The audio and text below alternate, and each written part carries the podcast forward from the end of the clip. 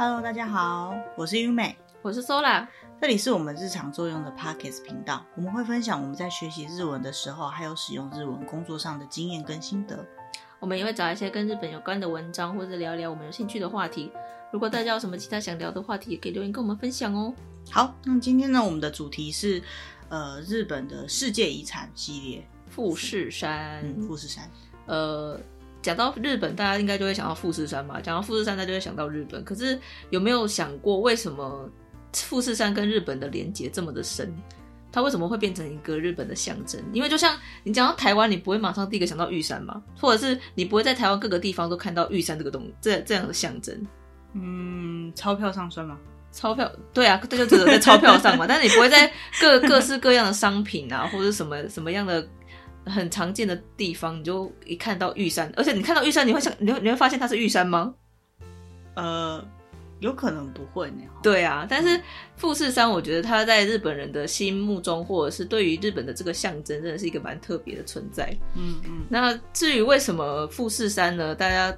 对于日本的印象这么深刻，第一个就是因为它是日本最高的山嘛，嗯嗯，然后再来就是它是一个形状真的很完整的一个山，嗯，就是很特别，所以以前的日本人只要看到富士山呐，就会觉得它是一个很神圣的象征，嗯，再来就是呢，日本人会对于富士山存有敬畏的原因呢，就是因为，诶，它还是一个火山。哦，对，呃，我我想应该有很多人没有发现，就是富士山是个火山，意思就是说它其实到现在还是有可能会爆发的。嗯，它最近一次爆发的时间是在三百年前，所以其实它如果现在要爆发也不奇怪。它多久爆发一次啊？呃，应该是说这一次是最久一次没有爆发的期间了。嗯嗯，哦，对啊，所以就是大家对对它会存一个敬畏的心。嗯嗯嗯。富士山呢，它除了只是一座山之外，它在它附近呢，它附近它它其实孕也孕育了非常就是丰富的一个生态。嗯，在它附近，大家应该都知道有一个就是很有名的森林嘛。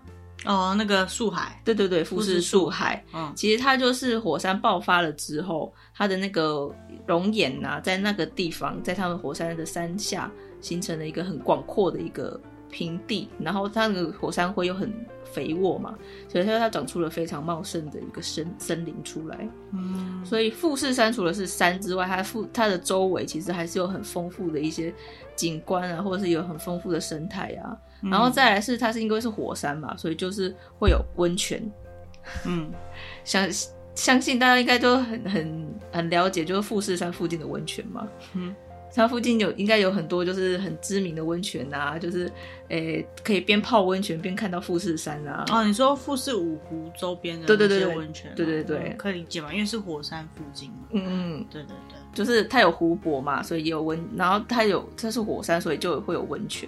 嗯嗯，我这边看到的资料，它是写说，就是呃，他们日本人为什么会对于富士山就是有如此崇敬的感觉呢？嗯。呃，有一个原因是因为它它高嘛，而且它周围都是平原，嗯，所以它的附近啊，就是从它从很远的地方就可以看到富士山，对，对，对，对，然后从很远很远的地方就可以看到富士山这件事情，就让大家觉得说富士山好像在大家的，就是。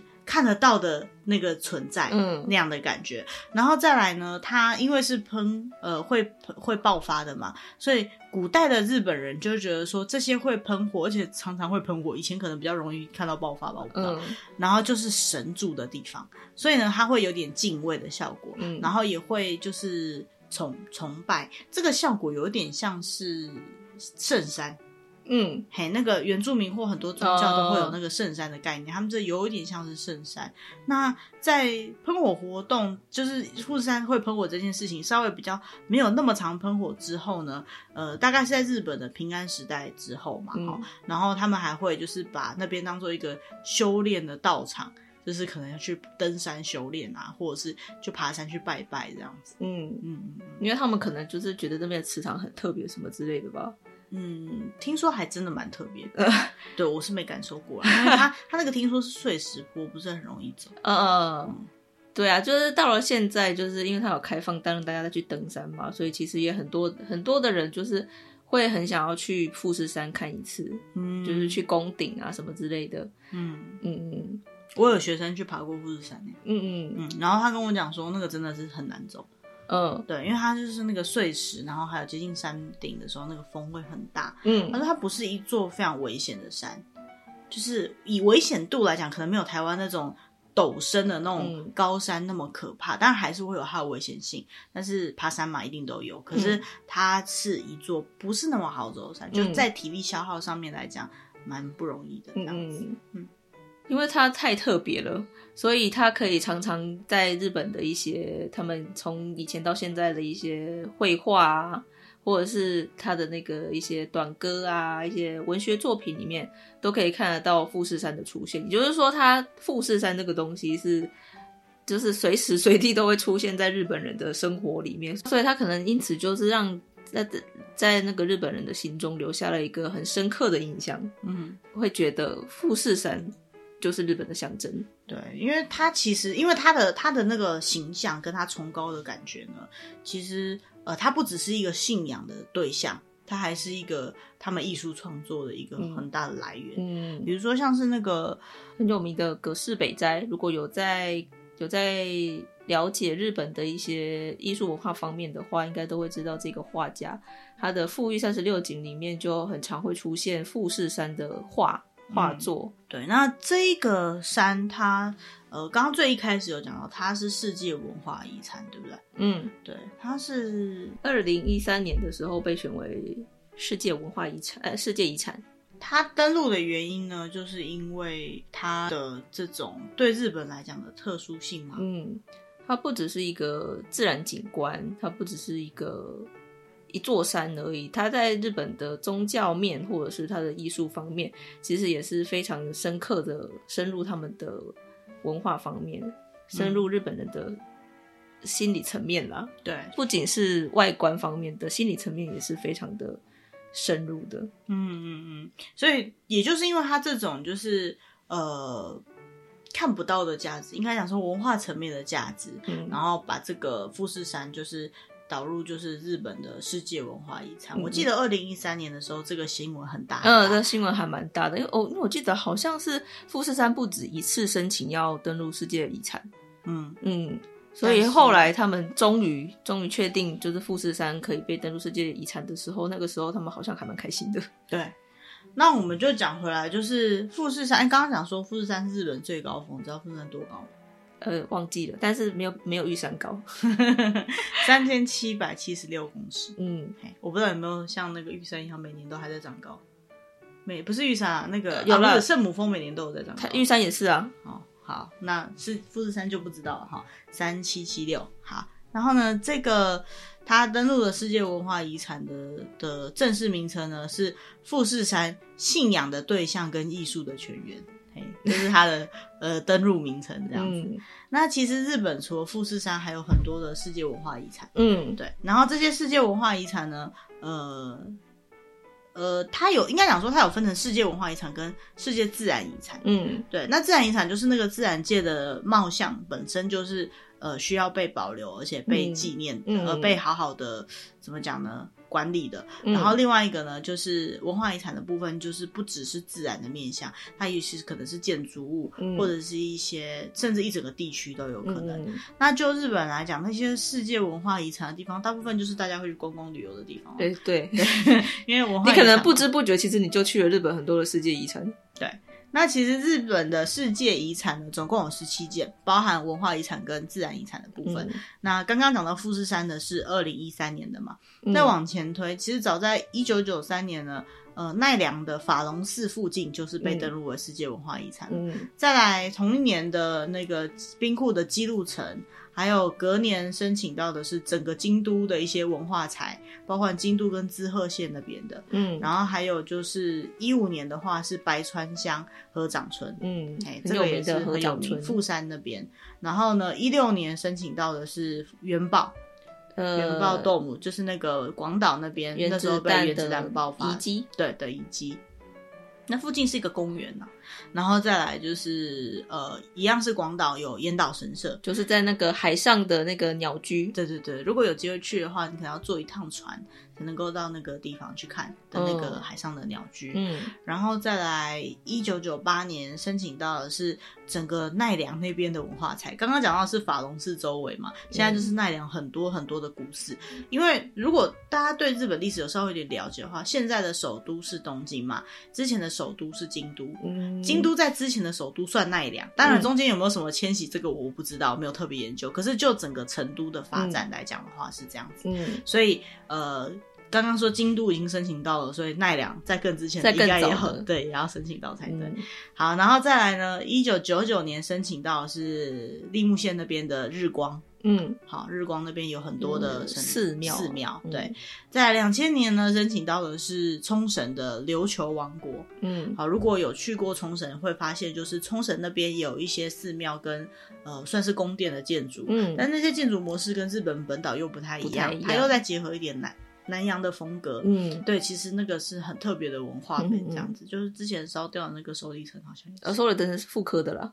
对，我的意思说，但是那个好像，但是就是类似，就是那个那个就是冲绳文化了。对对对，嗯、就是又跟日本本岛有点不一样。嗯、在两千零四年呢，是和歌山奈良。三重三重那附近有一个记忆山，记忆山对，那个那边有古道，嗯，对，然后那个古道的沿线有非常非常多的，就是人家说他们讲说林场啊，嗯、就是说。可能修炼的的地方，嗯嗯、然后还有就是呃神社啊、寺庙啊，然后还有连接这些神社、寺庙拜拜的路径。嗯，哎，我的说法就是进香的路了。以前的人的进香的路，对。可是听说就是去那个沿线去拜拜，真的是风景很棒，因为它是在古道里面，嗯、就山林里面走。嗯，然后每个神社小小间的，然后都很有风格，很有味道这样子。嗯然后，二零零七年申请到的是岛根那边有一个石见银山的遗迹，还有它相关的文化景观。嗯，然后二零一一年申请到的是在岩手县的一个平泉那边的一个建筑。嗯，它包含它的庭园啊，还有一些考古学的遗迹。嗯，对，这个我们没有去过，所以比较没有概念。然后再来一三年就是今天讲到的富士山。嗯，其实富士山就是反倒是对于关东地区的人来讲，他们是。最熟悉的、嗯、的东西，嗯。嗯的嗯，怎么讲信仰象征？可是他到很后面才申请到，嗯，那是因为他们要去证明，就是这个东西虽然说它，因为它可能还不到自然遗产，它它不像是一般有的遗迹呀什么之类的啊，嗯、或者是寺庙之类，这这种很明显的，它就是一个文化。层面的东西，对文化的表征，嗯，他必须要去证明说它在大家的信仰上来讲是什么样的效果。嗯，那它又不像接下来我们要讲的那个自然遗产一样，它是可以很特别特别特别到火山还是很多地方都有的。对对，比如说像自然遗产，就是像鹿儿岛的乌九岛，嗯，好，然后青森那边的白神山地，然后北海道那边的知床。还有东京那边有一个小笠原诸岛，就是很多很多的岛屿。嗯、那这些自然遗产就是在别的地方、别的国家、别的地貌上面基本上看不到。嗯，可是以富士山来讲，嗯，它就是个火山。嗯，对，理论上除了它形状非常的完美，然后它很漂亮以外，漂亮的山也很多啊。嗯，就是你要去证明它能够当做文化遗产，需要蛮多蛮多的，我想是很多人努力在得到的结果啦。嗯、所以他们才会申请到的时候觉得这么的开心这样子。嗯、对对对，然后。再讲起来，就是对于日本人来讲，就是富士山是一个很特别的存在。嗯，但是呢，并不是大整个日本都可以看到富士山嘛，所以他们就觉得，能不能在自己家乡附近的地方也能找得到一个类似像富士山的东西？就是他就是觉得说，你看这里也有富士哦的那种概念。嗯，然后，呃，我听到最有趣的是，他们在庭园里面啊。会弄一个用石头或者是用沙土堆造起来，有点像富士山那种形状的一个小山丘。嗯，然后那个山丘人可以爬上去的，然后周围种树，然后再把它围起来。然后，如果你心里面有很烦恼的事情的时候呢，你就去爬富士山，呃、就爬上去，然后再爬下来，或者是站在那个山丘上面思考一下，呃、你就会感觉到有所感召，然后这是一个心灵的象征啊，呃、就是在自己的院子里面做一座富士山来爬这样子，嗯、对对对，因为你没办法常常去爬富士山。对啊，就是什么什么富士之类的，我家里院子里面的富士山，对对对，或者是一些寺庙里面有什么什么富士，所以如果以后有机会，就是。真的开放旅游，然后大家去什么什么神社、什么什么寺之类的哈，然后去看的时候，就会看到庭园里面有一区围起来，然后有个山丘，然后让你爬上去再爬下来，然后你可能看了那个布告栏看半天，也不知道他到底想表达什么，他有可能就是想表达这里是富士山，嗯，对，我们爬上去有点就是可以。其实以后这个应该它有一个特殊的说法，就是呃有点类似登富士山可以有一个什么特殊的能量效果，还是什么之类的。他就是用用一个这样子的呃方式来呃表现说，哦，我有有办法在这里也可以爬到富士山，然后或者是从。呃，如果你关关东地区的话，他们会弄出很多地方，就是可以看得到富士山。对，比如说这两栋大楼之间可以看到富士山，嗯嗯，或者是这个海湾可以看到富士山，嗯，对，然后你就会觉得说。在东京哦，也会有可以看到富士山的一些点，就觉得这么远都看得到哎，好酷哦！嗯，这个哈，我上次曾经跟苏亚讨论过，就是除了日本人真的很爱富士山，少了这么多以外，另外一个部分是他们通常空气品质应该是挺不错，才可以看得到。因为如果如果台湾那么远的话，有可能就是就算那个角度看得到，我们也看不到了。这样子，对啊，就是呃，有时候被工业污染的空气就是这样。嗯、对啊，然后呢，他们就是因为我们刚刚讲到，就是那个富士山，它呢。呃，毕竟就是只有关东或者是富士那附近，富士山那附近的人才看得到，嗯、所以呢，他们常常就会呃，在自己的家乡寻找近似于富士山的山，因为富士山的形状就是一个像圆锥体的山，而且它平均，它整个山形是很。平整的，嗯嗯，然后看起来就是很神圣，然后感觉心灵都会被洗涤的那种氛围。所以他们如果在自己的家乡附近长得像富士山的山呢，他们就会把自己的信仰也寄托在这边，嗯、是什么什么的富士的那种概念。嗯、对，然后所以呢，呃，我们就找到一篇文章，到时候也会放在影片留言栏里面，嗯、就是说，嗯，他是找到全日本各个地方的。呃，乡土富士 就是地方的富士们，这样对，富地方的富士山，对，地方的富士山们。然后首先是北海道，北海道，北海道叫呃立尻那附近，立尻富士，立尻山，嗯，立它就叫立尻山，然后因为它像富士，所以人家就说它是立尻富士这样子。立尻就很有名的就是那个海带嘛，立尻昆布，对对对对对。所以我我就看到立尻这两个字，我就直觉是昆布，好吧？它在北海道的北部。好，那个地方是属于呃日本海那边浮起来的一个立尻岛上面的一个山峰，然后呢，它的周围就是海，然后所以呢，就是呃它是日本最北端的日本百名山，嗯，然后因为从某个角度上看起来呢，它就是一个圆锥体，有点像是富士山的山。哦，如果你点那个下面影片，呃，那个留言栏里面的连结，会看到照片，啊，你就可以看到，嗯，好，嗯，其实没有很像啦，不过这张照片很漂亮。哦、好，然后再下一个是，也是北海道，嗯，哦，就是那个洞爷湖那边吧，嗯，这个在洞爷湖的国立公园的西边，然后它是一个几乎完全是圆锥体的那个山，然后。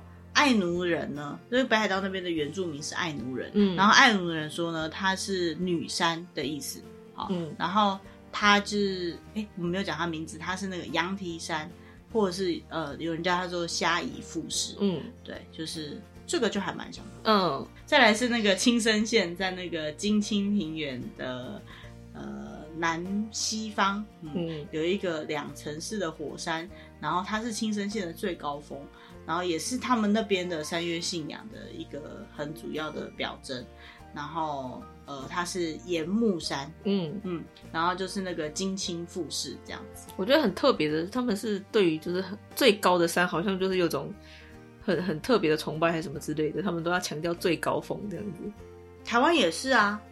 台湾的对于玉山也有一个信仰啊，嗯，再来台湾的原住民对于很多像大坝尖山、小坝尖山，嗯、他们都是其实山脉本来就很容易是信仰，因为山是很危险，嗯，很危险，但是很崇敬的，嗯，那当你抬头一看，它永远都在那里，嗯，对，所以就是。在很多很多民族的信仰里面，山本来就是一个主要信仰。嗯、那尤其是最高峰，嗯，对你就是最，所以才会有圣母峰这样子的信仰，现在都是信仰。嗯嗯，对。呃，再来是在岩手县，然后岩手县呢，它有一个南部富士，或者是它叫南部片富士，它的山的名字叫岩手山。然后岩手山呢，他们在记录以来呢，有五次喷发的记录。然后因为呢，它呃。有一边是像富士山，哎、啊，有一边没有像，没有那么像，所以叫片富士。它 就是片就是一半，就是一半的意思，意思还蛮有趣的。对，它就是一半的富士这样子。然后，呃，对于岩手县来讲呢，因为它那种那个山形跟山脉的样子很很有特色性嘛，所以说呢，对于岩手县的人来讲，它也是自己故乡的一个象征。嗯嗯，哎，那个也感觉有点像是，如果你住在。你住在日月潭附近的话，那日月潭就是你故乡的象征的意思是一样，对，就是很具代表性的意思。嗯，好，然后再来是秋田山形那边有一个叫做鸟海山，然后鸟海山呢，那里有一个叫出羽富士，这个呢是在山形跟秋田那附近的一个独立的一座山。那因为它的山形很很完整，所以呢看起来也像是。呃，富士山的样子，那它离海边非常非常的近，因为它的整个山系就是呃是很宽的，然后是靠近海的，所以呢，他们有一个记录呢，就是他们从山顶到海岸线只有十六公里远，好近哦，很近啊，十六公里就是就几乎在旁边了啊，对对对，就山的下来就是海了的感觉，嗯、对，真的很近。然后呢，再下来呢是在福岛。福岛那边呢，有一个，它也是日本百名山之一，它是那个盘梯山，嗯，然后呃，他们那个富士的名称叫做 汇金。富士，对，汇金，那附近就是汇金。然后汇金的话呢，它那边也是一个火山，然后呃，盘梯山这个名字呢，它是由天空，然后降下来的这个盘就是岩石的意思，嗯、岩石的梯子的意思，就是说可以感觉好像攀登这个山就可以攀到天上的感觉一样，嗯、所以它也是那附近一个很具信仰意义的山。嗯。嗯，然后再来呢，下一个是呃群马。真名山，对，真名山，这个好像还蛮有名的。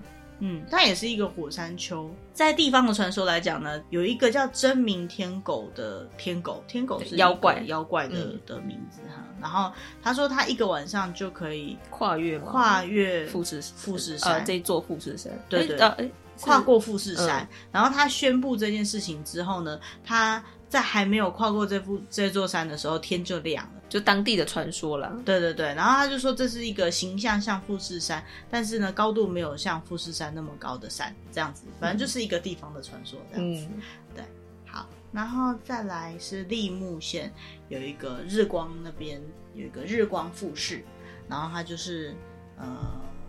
它的名称叫南体山，嗯，对，然后它附近就是那个中禅寺湖，嗯，很有名。的日光的中禅寺湖，对，它代表的它就是日光非常具代表性的一个呃景观，然后也是关东最有灵性的一个山岳信仰的圣地之一，这样子。再来东京呢，那边明明就是 东京都嘛，可以看得到。看得到富士山吧，但是它那边有一个锥形的富士火山，大概形成才一万年的一个比较年轻的山，它在那个伊豆诸岛。的附近是那边的最高峰，它叫做西山，西边的西西山，然后是八丈富士。再来呢是在滋贺县，这个很漂亮，这个是叫山上山，一二三的山，然后上面的上山上山，然后它叫做近江富士。嗯，那因为它就在那个琵琶湖畔，嗯、然后虽然它标高很低，可是因为它在湖边，所以这样看起来它很常会跟太阳。一起拍，嗯、然后呃，指示部或者是芭蕉，就是那些很有名的那个呃和歌的的作者，作者。对，他们都有就是歌颂过这一座山，嗯、因为真的很漂亮，嗯、近江富士。然后再来在鸟取那边 有一座叫做大山，这个好像是鸟取唯一的大山，它就叫大山，对，它就叫大山，因为那边没有什么山。然后呢，这个叫做呃出云富士。嗯，对，因为它山真的很大，然后又形状又很漂亮，再加上出云的附近本来就是信仰的中心，嗯，对，所以说它就是被当做是一座灵山这样子。嗯嗯嗯、然后再来是山口县，然后山口那边呢有一个叫做冰室岳，岳其实就是山的意思啊，哈、嗯，然后它叫做周防富士。对，它是平安时代那个时候的一个山，然后也是灵峰。日本的灵峰就是属于那种他们感觉到那里有能量的山峰，可以去那边修炼之类的吧。可是不知道是不是我没有特别要 diss 山口县啊，但是就是山口县也是比较大家认为比较乡下一点地方嘛，所以它这个山看起来也是有一点朴实。哦，好朴实，到底你就是要 diss 他？我不要 diss 他，只是跟其他的富士比起来，他好像有一点普通。好哦，你的用词啊、哦，好好说话哦。好，再来呢，那个呃，鹿儿岛县有一个叫做开文峰，嗯、不，开文月，对不起，也是三月的月。然后它是萨摩富士，如果看那个古装剧，应该很常听到萨摩这个字哈、哦。萨、嗯、在鹿儿岛，对，在鹿儿岛。然后呢，这个是在萨摩半岛，它的一个在它凸出来的一个。圆锥形的也是活火山，然后它在一个国立公园里面，照片上看起来是挺漂亮的。嗯，那以上呢就是各个地方自认为像富士山的山，你觉得哪一个看起来最像？哪一个看起来最像？我觉得那个还不错啊。哪一个？那个东京的那个八丈富士。哦，八丈富士。可是我觉得那个刚刚那个鹿儿岛那个很漂亮，因为它就是在它有点像半岛的形状，但是它是山，所以它是突出在海面上的山。嗯，是比较特别的，因为通常山都是就是在山区嘛，哦，但它是在海上的。可是我觉得啊，这样要讲就是像富士，就要找最像富士的嘛，对不对？所以我觉得像那个岩手县的南部富士，至少它照片拍起来是在那个路中间，田园的，就是感觉在田园的上面这样，在陆地上啦，应该是这样讲。嗯。然后还有那个鸟取，在那个鸟取的那个出云富士，它拍起来也是在。在平平原上面，我就觉得看起来比较像是真的富士山。嗯，对。虽然说我们看富士山有时候会拍那个富士五湖拍出来的山，可是你看不觉得这样子看起来的话，对不对？是不是真的那种感觉就比较像富士山？其实这样比较起来，富士山是真的很。形状很漂亮，嗯，形状很漂亮啊，对啊。然后，而且富士山其实不同的季节去富士山都有不同的风貌，嗯，都可以看到不一样的富士山。不是有那个摄影家或者是有画家，他们都会去画不同的面貌的富士山嘛？什么红富士啊，什么之类的啊，赤富士啊。嗯，还有那个日本超级爱富士山的人，就是他一生的所有作品都是做画富士山的。嗯嗯，对，然后。呃，我自己是去，我们有爬过富士山，应该不是爬上去啊，就是我们有到富士山半山腰。对，就是它的最最多人会到那边，然后就就到那里而已，然后就下山的那个地方。对对对，就是啊，我来过富士山哦，这样、嗯、啊，没有登顶啦，就是车子坐得到的地方。嗯、对，我们有去过，然后我有去过那个。它附近有那个富士五湖，嗯，哦，刚刚除了树海以外，还有五湖，嗯，那那个五湖里面有一个叫河口湖，嗯，河口湖大概是最最知名的吧？对对对，然后从河口湖你就可以看到很漂亮的倒影的富士，哦，还有就是你可以泡在温泉里面看富士山，嗯，然后我自己有很有就是印象很深刻，就是有一年接近过年的时候，我去泡温泉。就是这个，在讲温泉那一节的时候，我记得我有讲到，就是说，呃，我去泡了温泉，然后在泡温泉的时候，呃，因为它就是在河口湖的河湖畔的的温泉饭店嘛，嗯，所以我就是泡在温泉池里面，然后我的前面就是河口湖，湖的后面就是富士山，嗯，对，我就可以泡在温泉池里面直接看富士山，或甚至看到富士山的倒影，嗯，对，是很漂亮。然后到了晚上，就是既然发现就是在放烟火。哦，就是那个哈娜比花火，嗯，然后呢是日本他们他们在放花火是夏天，嗯。就是有庙会有妈子里的时候，他们才会有那个放烟火的活动。嗯，但是那一年应该是河口湖那边的一些观光的活动吧，它就是有冬季的烟火，嗯，嗯，这个很少见。然后我们去，我们也没有特别查，但我们去的那一天正好就是他放冬季烟火的日子，嗯，所以刚刚好。对，就刚刚好。然后他烟火放的位置呢，就是我刚刚讲，我泡在温泉，就我放电这个位置，然后我的前面是湖。后面是富士山，对不对？在湖跟富士山的中间，在我看起来就是在那个位置放烟火，嗯嗯嗯，所以就是湖与烟火跟富士山的共演。嗯，对。不过讲起来很美，对不对？可是实际上你要想想看哦，就是那是晚上，因为放烟火，所以其实你看不到山了。你可以你知道那里是山，但是你看不到啦。嗯，但如果是傍晚的话，就看得到了。那傍晚就看不到烟火啦，也可以在傍晚放烟火啊。看不到啦，只有烟的。对，所以就是其实很很漂亮。富士山的附近蛮值得，还有那个呃富士山脚下，就是要去那个河口湖的路上，会经过那个富士富士极乐园哦，富士极乐园。可是那就是一个游乐园啊，虽然说它是，哎，它好像说你可以坐云霄飞车，也可以看得到富士山啊。对啊，因为它就是在那边嘛，嗯、所以对啊，它就是有是游乐园没错啊，就是感觉。呃蛮蛮有趣，而且日本有很多就很刺激的游乐设施都会在那边。哦，对对对，富士山很有算是有关系，因为套了富士这个名字嘛。我又想到一个，就是日本人不是都说你那个新年第一天要做什么梦比较吉利吗？哦，这个以后有机会会讲到，就是关于就是日本。就是一些过年或是各个节气的习俗啦。嗯、然后既然提到，就讲一下，就是日本他们说他们在新年的第一天，三十一号不是跨年嘛，然后就睡觉，嗯、对不对？然后你醒过来，你一月一号醒过来，这中间做到的梦，如果你梦到几个东西，就代表是吉利的。嗯，一个就是富士山，对，然后再来是老鹰，嗯，再来是茄子，对，不知道是为什么是茄子，只是还是有渊源的啦，但是。为什么要讲这个？就是你看，就是他们会说，你要梦到富士山，才等于你今年接下来的一整年才会有好的事情发生嘛。也就是说，富士山在他们生活里面真的是一个非常特别的存在。就是你连连好运的象征，对，连你第一年做梦，你都要做到梦到富士山才是好事，才是嗯，对啊，才会有好事啊。嗯，就是它就是有好的象征，对，也不是有这个才有这样子。嗯、好，对，所以嗯，其实它它山上你知道有那个吗？旅馆。那算旅馆吗？就是可以爬山可以去住的，是饭店，有很高级，有有也没到很高级，就是房间很完整的地方可以睡。嗯、然后，但是听说很难订哦，嘿，就是爬山的人才会住那边啊，然后也很贵啊，嗯、也很难订这样子。嗯，对啊，嗯，你有机会你会想去爬富士山吗？我考虑一下，我觉得我那个远远看就，因为他除非你有你真的很想去啊，就是而且你都要准备好，因为它并不是一个你随随便便就能爬的山。看季节，听说有的季节还算是可以走上去，可是你可能会很累，因为它到山顶上它都是碎石坡，嗯、然后所以你就会有这种走一步滑两步，走一步滑两步的感觉，嗯、上不去。然后冬天的话就是很冷，嗯、然后那个风很强，而且真的到正冬天。大家一定有印象，富士山顶是白色的，有没有？嗯，对，富士山顶是白色，就是代表它有下雪嘛。那所以下雪就很难走。那在最没有雪的时候，那个地方的温度还是都是很低的，嗯，就是比较偏低的啦。就算没有雪，它可能也是会有冻这样子。然后晚上可能会。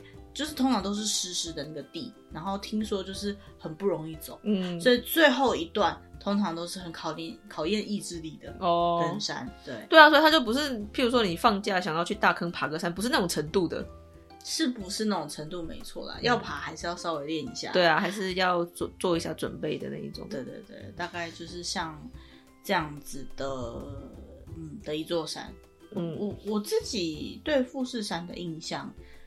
也是，就是有时候可以在东京的大街小巷，然后观光地突然间看到“ここから富士山が见える”之类的那种牌子，就是从这里看得到富士山的牌子。对对对，而且如果你看到那个地名有写什么富士见什么之类的，就表示他以前那个或者是现在啊，他、嗯、那个地方可以看得到富士山。对对对对，很多地方会有，比如说这个这条路叫富士见通。对对对，就是富士见通的话，就是可以看得到富士山，看得到富士山的路。嗯，对，然后就是。 我们以前曾经疑惑过这件事，就是这样子真的看得到吗？这么远，然后可是你去找一下，是真的看得到。有的地方是真的可以，对，在天气好的时候是真的看得到。所以你如果在富士建通的那个路上沿街的大楼，然后你跑到顶楼去看，就真的看得到。嗯，对，就是蛮有趣的啊，这件事情，嗯、就是呃，是一个多么想看到这座山的人们呢？可是这样讲起来，其实我也觉得台湾很多山很棒。嗯。尤其是像玉山啊，然后还有一些山脉，嗯、台湾的山其实一方面就比他们高多了。我们随便挑台湾有百越呢，随便挑一座百越都对啊，都比他还高。没有啦，不一定都比他还高，但是就是。呃，美高山也是很很特别，对对，但是台湾的山比较难，像富士山这样子，就是有一个平原可以让他一个人站在中间。因为台湾就是基本上就是高山了啊，对，各种山峰连在一起，然后我们比较常是山脉，嗯，对，所以你没有办法看到一座。很明显的山，嗯、但是如果你真的有机会走进自然里面，走到山上，你去看他们每一座山，其实都是很漂亮的。嗯嗯，对，所以我觉得也是这样子，就是真的到处都有很棒的山，然后每个山都有它的特色。嗯、但为什么会对日本来讲富士山这么特别？我觉得也是，就是就是这一点啦，就是它就在你的生活当中。嗯，其实有时候我们也觉得，我也觉得富士山很呃，我也觉得玉山很美，嗯，我也觉得雪山很美，然后。